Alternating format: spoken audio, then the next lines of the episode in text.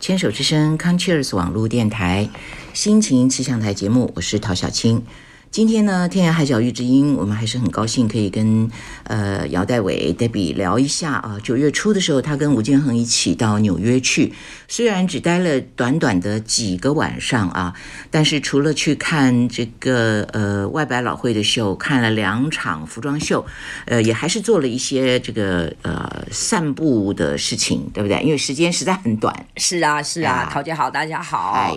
嗯，这次的旅游经验对我来讲很不一样。嗯哦，因为其实我是一个很爱买东西的人，嗯嗯，但是这次因为非常临时的决定，五天的快闪去支持这个设计师，那很多的我们的行程基本上根本就是完全自由。嗯，那吴建衡又是一个什么事情跟他讲说，哎，我想干嘛？好啊，嗯那你有什么行程？没有哎、然后我就嗯。我不被诺，因为我以前啊，不然要怎么办？因为我以前就是习惯，哎，大概每天大概要干什么，或者是做什么的时候，自己会有一些想法。嗯，那我又觉得说，因为是跟着建恒去嘛，嗯，我自己的心态就有点拖油瓶的那种心态，就是跟着走。那是我自己，嗯。他也问我说想做什么，那我只有跟他讲说，哎，我想看音乐剧，嗯，其他的，然后我想去博物馆，嗯嗯，我说大概就这两个，其他的没有什么好想。那毕竟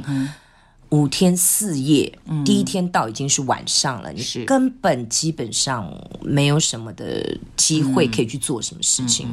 那就没有想到跟建恒走的这个行程。看了两场秀，然后还去听了一场 d a g i 的这个唱演唱会，嗯，那这样子其实就已经满满满了，那因为我跟我也是因为建恒的关系去下载了一个 A P P，嗯，叫做《世界迷雾》。嗯，它那个很好玩，它那个 A P P 你打开以后，里面就是呃世界地图，嗯，然后都全部都是雾的，蒙蒙哎，嗯，然后呢，你如果开，它就会定位，嗯，你在哪里，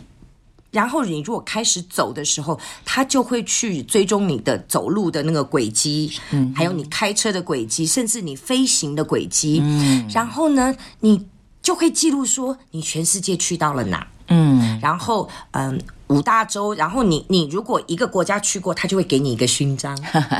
那因为很好吴玩对，因为吴建衡他自己本身有做旅游节目，他常常出国，是所以呢，他那时候就说：“David，我跟你讲，你也是常出国的人，我我你跟你讲下载这个。”然后我就自己下去说：“哎、好好玩，他在飞机上都可以。”嗯是然后你就可以很清楚看到啊，我现在从这里到这里，从那里到那里。嗯所以也是因为这个 A P P 开始，吴建衡就很喜欢走路。嗯，他说他就喜欢用走路的方法，然后去，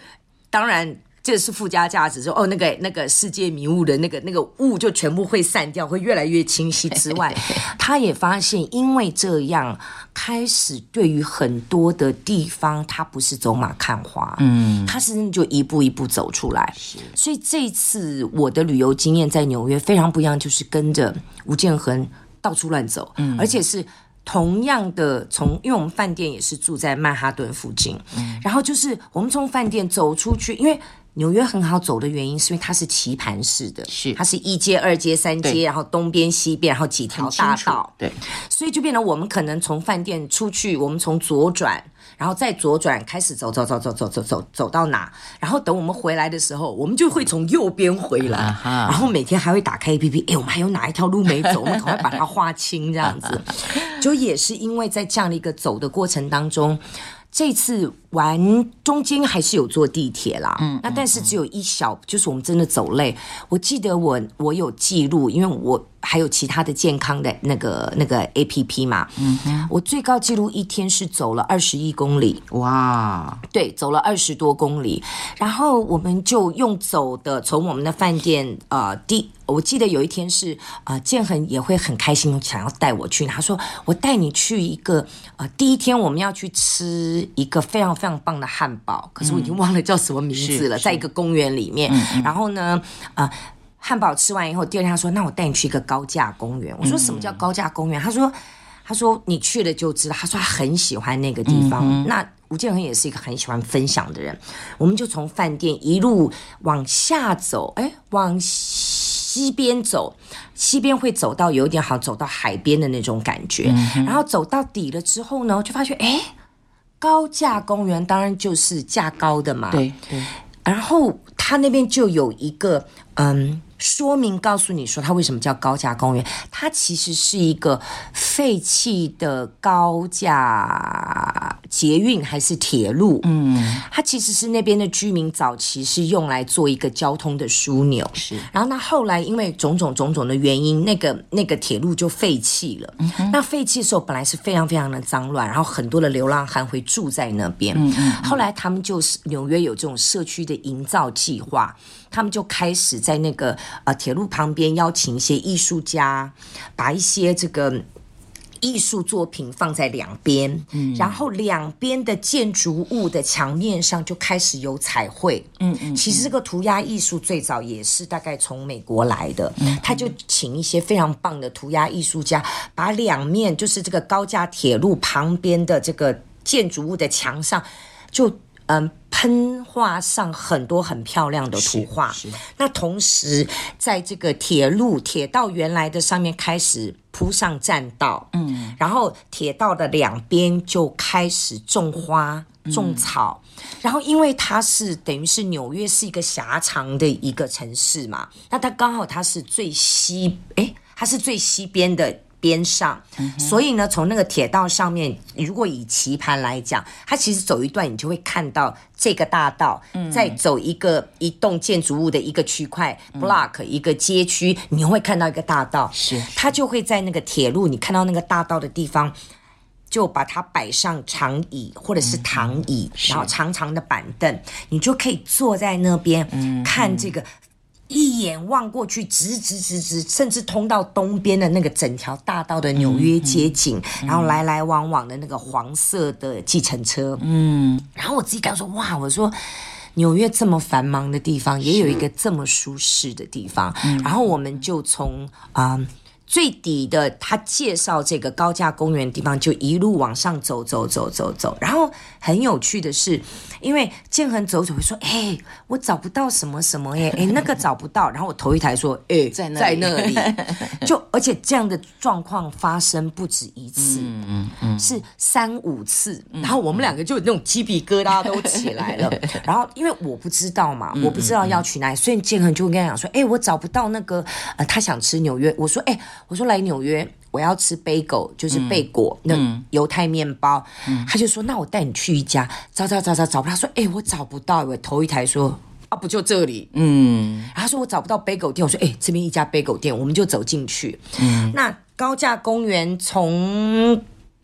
嗯那个是北，然后一路往下走，走到南的时候，有一个也是非常非常有名，到纽约一定要去的一个景点叫做雀儿喜市场。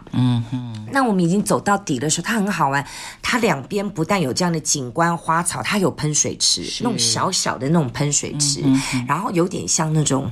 日式的那种禅的那种禅意花园，禅宗的花园，然后它那个小小的水池，那个水是不是那种喷的很猛烈？它就慢慢的喷，然后那个小喷泉之前再放一排椅子，你是就可以坐在那边沉浸。嗯我们走到那边的时候呢，走来走去，建恒就跟我讲说：“哎、我要带你去那个雀儿喜市场，然后里面有很好很好吃的那个海产。我说：“对，来纽约 一定要吃海鲜，海鲜因为它也是一个海港城市嘛。”我说：“我想吃生蚝 oyster，我想吃海鲜。”他说：“好，那我带你去雀儿喜市，怎么走怎么走。”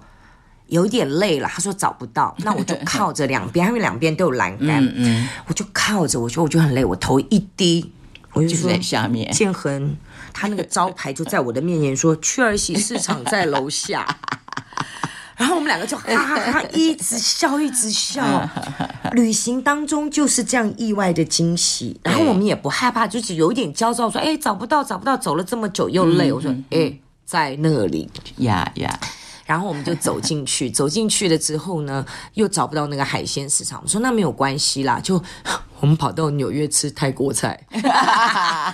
可是也是吃的很开心。是是，然后吃完的时候就就在那个市场里面逛，市场非常的多样，对，好大一个，我去过，对，然后那个市场很干净，嗯，不会像台湾，当然现在台湾的市场越来越干净了哦，它里面有点就是那种观光市集，然后也有卖一些呃文创小物，然后也有餐厅，但是也有卖鱼货，哦，要那你想要卖生鲜，也有卖啊、呃蔬菜青菜，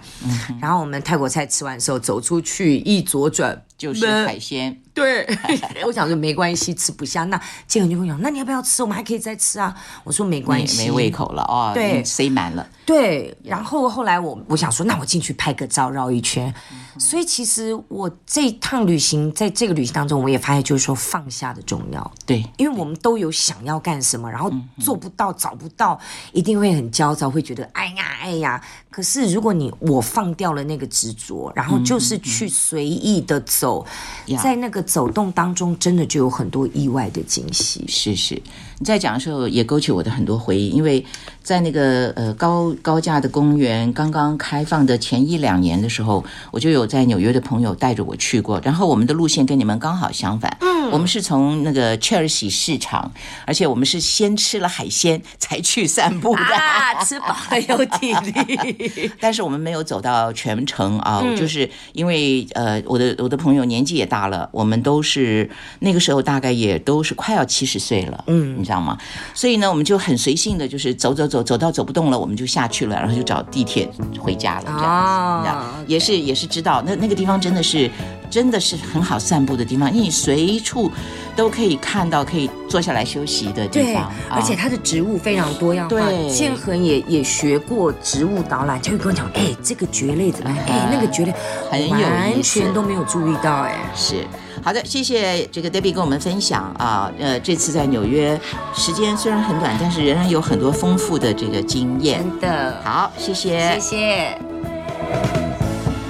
When will I see you again? When will we share